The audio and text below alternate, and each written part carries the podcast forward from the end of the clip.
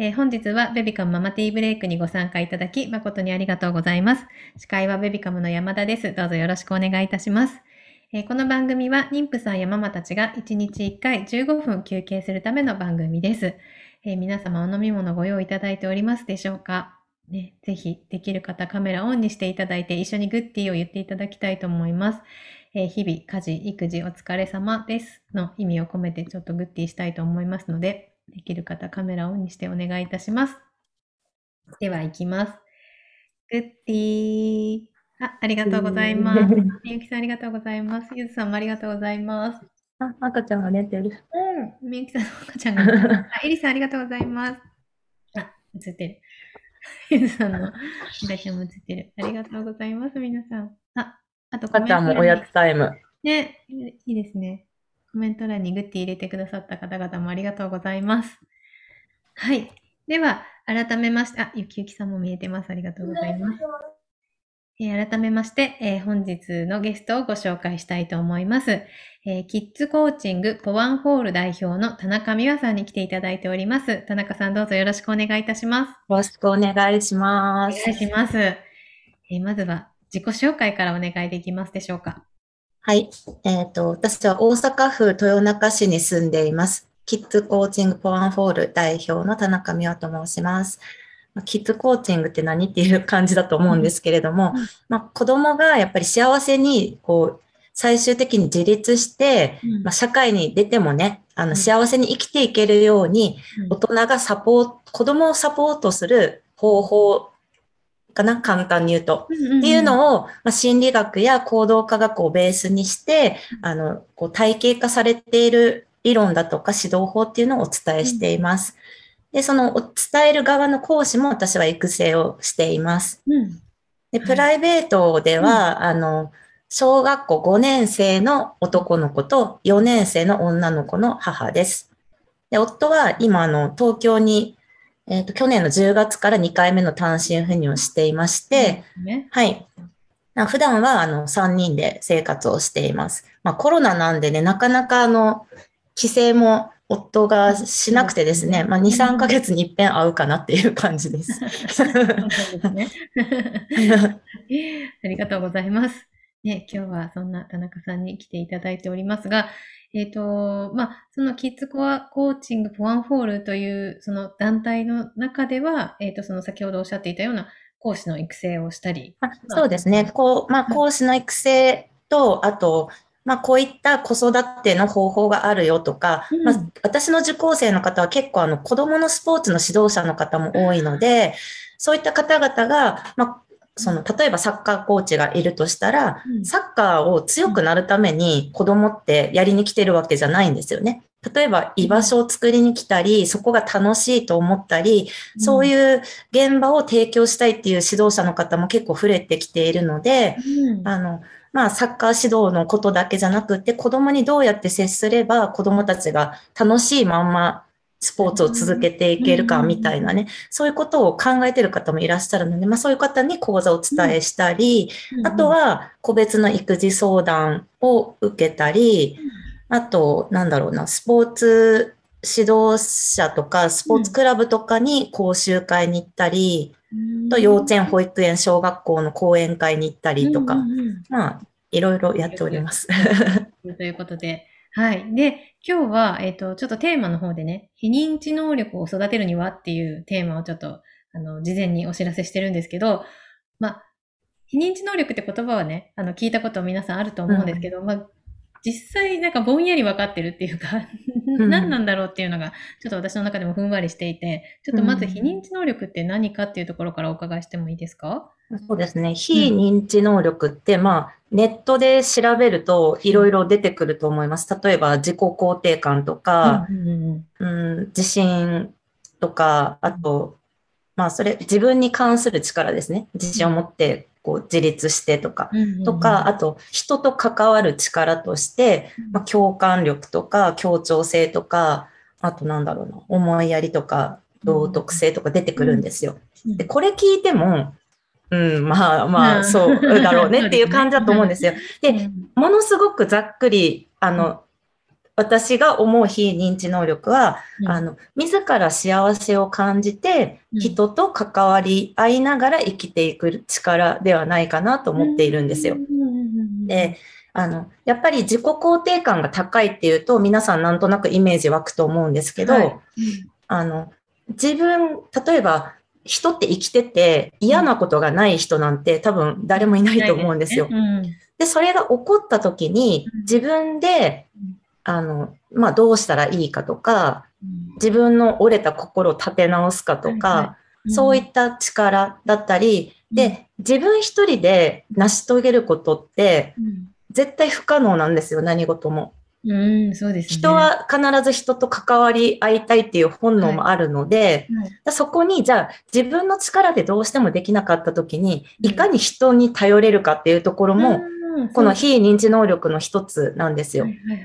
私は、あの、子供が嫌なことがあっても、うん。親は、その、過度に手を出さずに、自分でどうにか耐えるなり、うん。あの、なんか解決するなり、うん。あの、喧嘩を仕返すなり、いろんな方法を自分で選びながら、でもそれでもどうしてもダメだったら、その、ママ助けてとか先生助けて、友達に助けてって言える力っていうのも育んでいく方がいいと思うんですね。なるほどね。うんうんうんうんで、そ、の非認知能力は0歳から土台を作っていくよっていうのがキッズコーチングの理論としてあるんですよ。へえ、0歳からできる。うん、0歳からするんです。うん、具体的にどういうことですか？どういうことをしていったらいいんですかね？そう、あの、例えば赤ちゃんってうん体の発達順番がありますよね。はいはい。首座るとかそういうことですか？そうそう。あの、ん生まれたての赤ちゃんにも、はよ歩いてよって思う人多分ゼロやと思うんですよ。うんそうですね。うんうん。でも、心にも発達していく順番っていうものがあって、うん、あの、例えば、2歳ぐらぐらいの子にね、うん。我慢しなさいよっていうのは、うんさっきの赤ちゃんにうん、はよ歩けやっていうのと同じぐらい実は発達的には無茶ぶりなんですよ。あ、そうなんですうね。んで、その順番的に言うと、うんその、まあ、非認知能力を育てるためにうん赤ちゃんですることって言ったら、まずは好奇心を育てることなんです。ああ、そっか。うんうんうんうんうんうん。人って必ず何かを始めるときにうん好奇心から入りませんか？入りますね。あ、好奇心大事ですよね。そう。例えば、うんこういうね、あの、イベントとかあったときに、うん。興味ないのに行かないじゃないですか。うんうんうんうん。これ聞いてみたいなとか、これって何やろうとか、うん、いや、私もちょっとやってみたいかもって思った時に人は初めて動くんですよ。で、その好奇心をうんまず育ててあげる必要があって、うん。だからまあ大人ってねすごい勝手なんで子供にうん。自分のことは自分でやってよとか、ちょっと努力できる子になってほしいわとか、うん。あの、ちょっと友達とや仲良く優しくしてほしいわとか、うん。自信ある子に育ってほしいわとか言うんですけど、うん。それはうん。あの、その後の段階なんで、お家ってね、土台が脆いと崩れるじゃないですか。はいはいはいはいはい。だから、心も、あの、うん。きちんと順番で土台を少しずつ作りながら、あの、非認知能力の最終段階まで行くっていうのが大事なんですよ。なので、赤ちゃんの時期にはうん。好奇心を育てるためにうん。関わるっていうのが大事なんです。えー、なんか声かけとかですか？声、まあそうですね、声かけもそうですし、うん。あの、好奇心をね、じゃうん。あ赤ちゃんにどうやって育ててあげるかっていうと、うん。まあ、楽しいとかうん、こう、これなんだろうって思ってもらうためにすることなので、まずはね、うん。あの、五感を刺激するんですよ。多分ね、はい皆さんね、うん。あの、結構知らん間に勝手にやってることなんですけど、そこを意識するかしないかで全然違います。五感ってわかりますか？目とうんうんうん。耳とうん。舌？な味舌と鼻鼻と、あと食感。あ、はいはい。うん、で、えっ、と、今、まあ、目っておっしゃいましたけど、多分、えっ、と、赤ちゃんの絵本とかってすごい色鮮やかなものが多いと思うんですああいうもので、まあ、たくさんね、こう刺激を与えてあげる。うんうん。で、耳は、まあ、生活していてもいろんな音がしますよね。うんできるだけいろんな音を聞かせてあげる。うん。うん。もう何でもいい。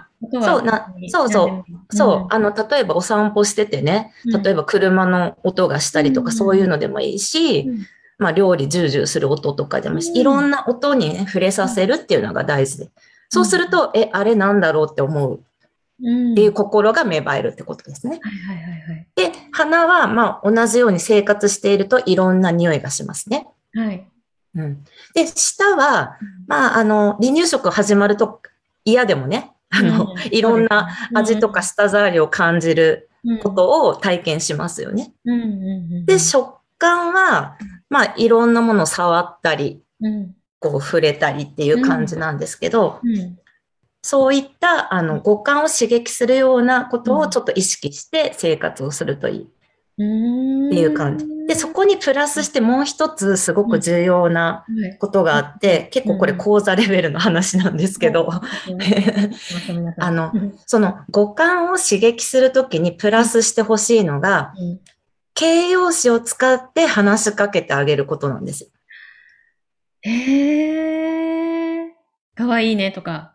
そう、あと、なんだろうな。臭い匂いがするねとか、車の音がうるさいねとか、うん。まあ、おむ、例えば食感、触覚だったら、うんおむつを変えてすっきり気持ちいいねとかね、お風呂暖かいねとか、お散歩しててこう風が吹いたら、今日は風が冷たいねとか。うん、で、これがなんでやった方がいいかっていうとう、ん、赤ちゃんにね、話しかけても、いや、意味わかんないしって、まあ、お 思うじゃないですか。そうですね。うん、言ってる言葉ってわからない。いで、も、実はね、その言葉の意味はもちろん理解はできないんだけれど、うん脳がね、言葉を貯めてるんですよ。の脳が。えーなので、たくさん話しかけた赤ちゃんと、全然話しかけなかった赤ちゃんは、うんまあ2歳ぐらいで喋り出しますね。はい赤ちゃん。はい。その時に出てくる言葉の量が脳に多いか少ないかになるから、どうなるかわかりますね。うん。そうすると、やっぱり分、かってなくても貯めることで脳、、そう、脳が溜めてるから、うんその喋り出しの時に言葉が出てくる数がやっぱり違うっていうデータが出ているらしいんですね。うんうんなので、ぜひね、あの、どうせ五感を刺激するんだったら、ついでに形容詞使って、あの、ベラベラ喋りかけるっていうのが大事かなと思います。。多分ね、あの、結構いるじゃないですか。ベビーカー押しながらもこうやって喋ってるお母さんとか。もうあれ全然いいんですよ。本当にした方がいい。うん。うーん。まあ、それはもう本当にすぐ試せるし、やっていただきたいそうです。ねう。んうんうんううんん。ぜひぜひ。ね今ちょっとチャットにも入ってますが、もし今田中さんにお聞きしたいことがあれば、聞いてくださいって言って、もう13分になっているんですが、もうぜひ。何かご質問ある方はね、入れていただきたいんですけど、ちょっともう一個私から聞きたいことがあって、うん。あえっ、と、その年齢と気質に合った関わり方みたいなおお話をね、あの打ち合わせの時にあさせ、はい。ていただいたと思うんですけど、うん。えっ、と、それは、そのこの、このこ個性というか、そうんそれぞれによって何かこう関わり方を変えていくっていう。変わりますね。そう、あの、例えば泣いてる理由一つも気質によって違います。なんでかっていうと、うんうんえっと、お腹がめちゃめちゃすく人と、うんうんまああんまそうでもないかなっていう人、大人にもいると思うんですよ。はいはいはい。で、さっき私も言いましたけど、私めっちゃ寝たい人。うん。うん、全然寝ない赤ちゃんもいます。うんうんうんうんうんそもそも寝たくないのか、外的刺激がこうで興奮して寝れないのか、うん。不安で寝れなくて泣いているのか、いろんな理由があるんですよ。寝ないにしても泣くにしても、まあ、飲まない、食べないにしても理由があるので、うん。その子供自身のうん。特性を知っていると、うん。まあ、対処がしやすいから、ね。あの、適切に対処して、うん。子供の嫌をね、うんやっぱり解消してあげられるっていうことがあると思います。ありがとうございます。みゆきさんから、発語のためには名詞や単語を話した方がいいのかと思っていましたが、形容詞の方がいいのでしょうかっていうご質問なんですけど。形容詞を使うことによって、まあ、な物事を形容する言葉だから、やっぱり、あの、好奇心を刺激することになるんですよ。もちろん名詞とかね、単語を話してもいいんですけど、で、あの、まあ、赤ちゃん言葉とかもあるんですけど、これ気質によっては赤ちゃん言葉じゃなくていい子もいるんで、ちょっと大きくなれば。そうなんですね。うんうんうん。へえ。気質、どういう気質ですか？えっと、うん理解度が高い子供には、あうんの、まあ、赤ちゃんは赤ちゃん言葉でいいんですけど、もうちょっと大きくなった時、1歳とかうん2歳ぐらいになった時は、あの、正しい日本語を言った方が理解できるよっていう子供もいますので、うーん。うんありがとうございます。えっと、話しかけるのはいいことは知ってるけど、ついつい無言で お世話してしまうっておっしゃってます。まあ多分一生懸命だからね、まあそうなるんですよ。うんうんでもなんか、例えば心の中でおむつ替えてて、臭っと思ったら臭い匂いがするねって言ったらいいんじゃないですかね。そうあの、心の声をわざわざこう出してみるっていうのね。うんうんうん。ハチさんは2歳になる直前にいきなり言葉が溢れ出しましたっておっしゃってる。うんそういう子もいらっしゃるんですね。そう、多分ね、あの、もともと言葉が達者の子もいるし、うんあの、情報を仕入れ、人って情報の仕入れ方が、み、えっと、目と耳と、まあ、体感っていうのがあるんですけど、うん耳から情報を入れる子は結構いろんな人が周りで喋ってるとそれを吸収してるっていうこともありますね。うんなるほど。うん。えーザボンさん、3歳の息子が私の話にかぶせて話をしてくることが多々あり、たまにイラッとしてしまい注意してしまうのですが、どのように反応したらよいでしょうかというう。ん。あ、もう多分喋りたくてしょうがないんじゃないですかね。うんうんうんうんうんなんかもう、あの、お母さんが、あの、話をしなくても子供の話を聞いてもいいかなと思うんだったら、とにかくオウム返ししてあげたらいいと思います。あ子供子供が言ったこ？とをそのままオウム返し。そうするとうん、あ、お母さん自分の話聞いてくれたなと思って子供満足すると思いまあすあ、。なるほど。あうん。りがとうございます。えーロキさん、家にいるとき BGM で音楽を流したりするのですが、話しかけとは違い、CD は吸収されているのでしょうか？ああの、デジタル音はまた別物だと考えた方がいいです。そうなんですうね。ん。うーん。なんか別にあの、音楽聴かせるのは悪くないんですけど、うん。うん。あのそ、れが別のうんうんうもん。のってことですね。うん。えーっと、みゆきさん、形容詞についてご回答ありがとうございます。えきちんとした言葉がけが好きな子がいるのはなんとなくわかります。うん。私自身が子供の頃、知らない大人にタメ口で話しかけられるのが嫌いでした。うんうんなんかわかりまうんすね。子供扱いされるのが嫌だったんですよね。うんうん。って思ってそう、そういうお子さんもいらっしゃるし、うんあの、え、そんなの全然気にしないよっていう子もいるし、やっぱりあうん。の、大人でもいると思うんですけど、細かいことが気になる人と、うん。別にやらない人どう、どうでもいいようんっていう人がいるじゃないですか。子供は生まれた時からそれがあるんです。えーそれもう、おぎゃって生まれた時からです。時に自分が持って生まれたものなんですね。そう、そう。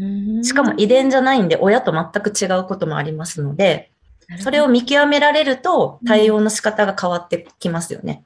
うんうん。うん。えー、なんかそれを知れてよかったです、今日。その、うん。ね、それも、その子自体のそれってことですもんね。そうです。同じ、そう、同じ言葉を言っても、はーいって返事すること、はーっていう子がうちにはいます。同じ親なのに。そう、そんな感じなので。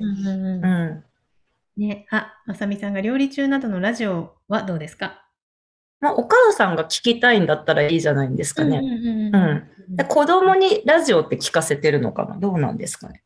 音としてってことですかね？うんうん。刺激的な。だその、その、子供の好奇心を刺激するにはうん、デジタル音じゃなくて、まあ、うん。あの、言葉としてもかけた方がいいよっていうこと。うんデジタル音が絶対ダメっていうわけではないです。や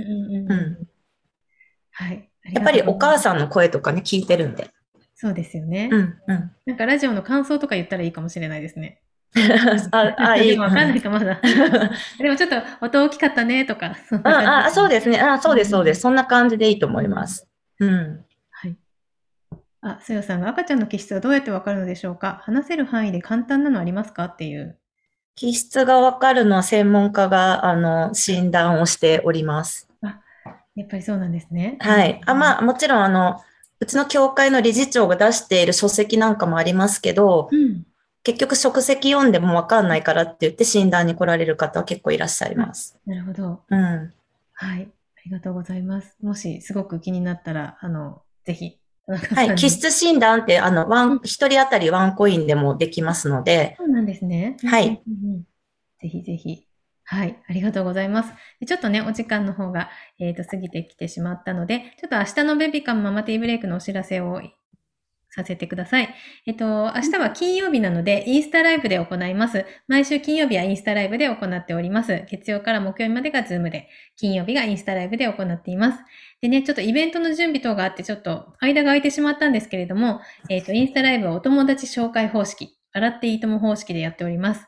えー自分よりすごいと思う友達を紹介してくださいっていうのをずっと9月からやり続けていて、えっ、と、ゆくゆくはジャスティン・ビーバーにつながるっていう企画を。すごい。なんです。でちょっといろいろ紆余曲折ありまして、えっと、前回のゲストが、えっ、と、バチェラー2にも出ていらっしゃった、えっ、と、野田あずささん、あずあずこと、野田あずささんが、えっ、と、ゲストだったんですけども、野田あずささんからのご紹介で、明日は、えーニューボーンフォトの、あちょっと皆さんの音声はミュートにさせていただきます。はい。えーニューボーンフォトのフォトグラファーの筒井彩子さんが、えーゲストで来てくださいます。えどんなお話が聞けるかお楽しみにしていただきたいんですけれども、どんな方を紹介してくださるかっていうのもぜひ注目してお集まりいただければと思っております。はい。よろしくお願いいたします。では、えー田中さん、最後に皆様に向けてメッセージをいただければと思います。はい。今日は短い時間でしたが、ご視聴していただきましてありがとうございました。あの、ぜひ赤ちゃんを育てている方は、今日から何かできることを今日お話しした中で見つけてやっていただければと思いますし、まあ、お母さんもやっぱりその何かね、楽しいなって思うことを見つけて、この苦し、私いつも言ってるんですけど、やっぱ苦しいとか悲しいよりも楽しいとかを見つけてうんいきたいなと思ってるんですね。なんかそれのお手伝いができることがあれば、ぜひあの声をかけていただければなと思います。私もあのちっちゃい子育ててあの暗黒時代を過ごしてましたんで、気持ちはわかりますから。はい。はい。ありがとうございます。はい、ありがとうございましたえ。っと、ぜひね、あの、今ちょっとチャットの方にも貼ってるんですけれども、インスタグラム、田中美和キッズコーチングで検索すると、あの、田中さんのインスタグラムの方につながるので、ちょっと URL も貼っておりますが、ぜひね、気になることがあった方は、あの、インスタグラム検索していただきたいなと思います。で、えっ、と、ハイライトにある現在募集中というのをね、見ていただくと、いろいろ今募集しているものが出ているそうなので、明日、気質の講座もありますので、よかったら。はい。質の講座があるということで、はいぜひ、えっ、と、申し込みは今日までです。もちょうどタイムリーにあるらしいので、はいインスタグラムから行っていただければと思います。はい、えートントンミーさん。形容詞を話しかけるのは意識しないとなかなかできないなと感じたので、今日知れてよかったです。ありがとうございました。というあ、ことでよかったです。ありがとうございます。嬉しい。ありがとうございます。はい。ではちょっとこの辺で終了したいと思いますが、えー最後にちょっと今日の晩ご飯に行きたいと思います。ぜひ皆さん今日の晩ご飯決まってるっていう方はチャットに入れてください。えっ、と、決まってない方はぜひそれを見て参考にしてください。で、田中さんは決まってますか？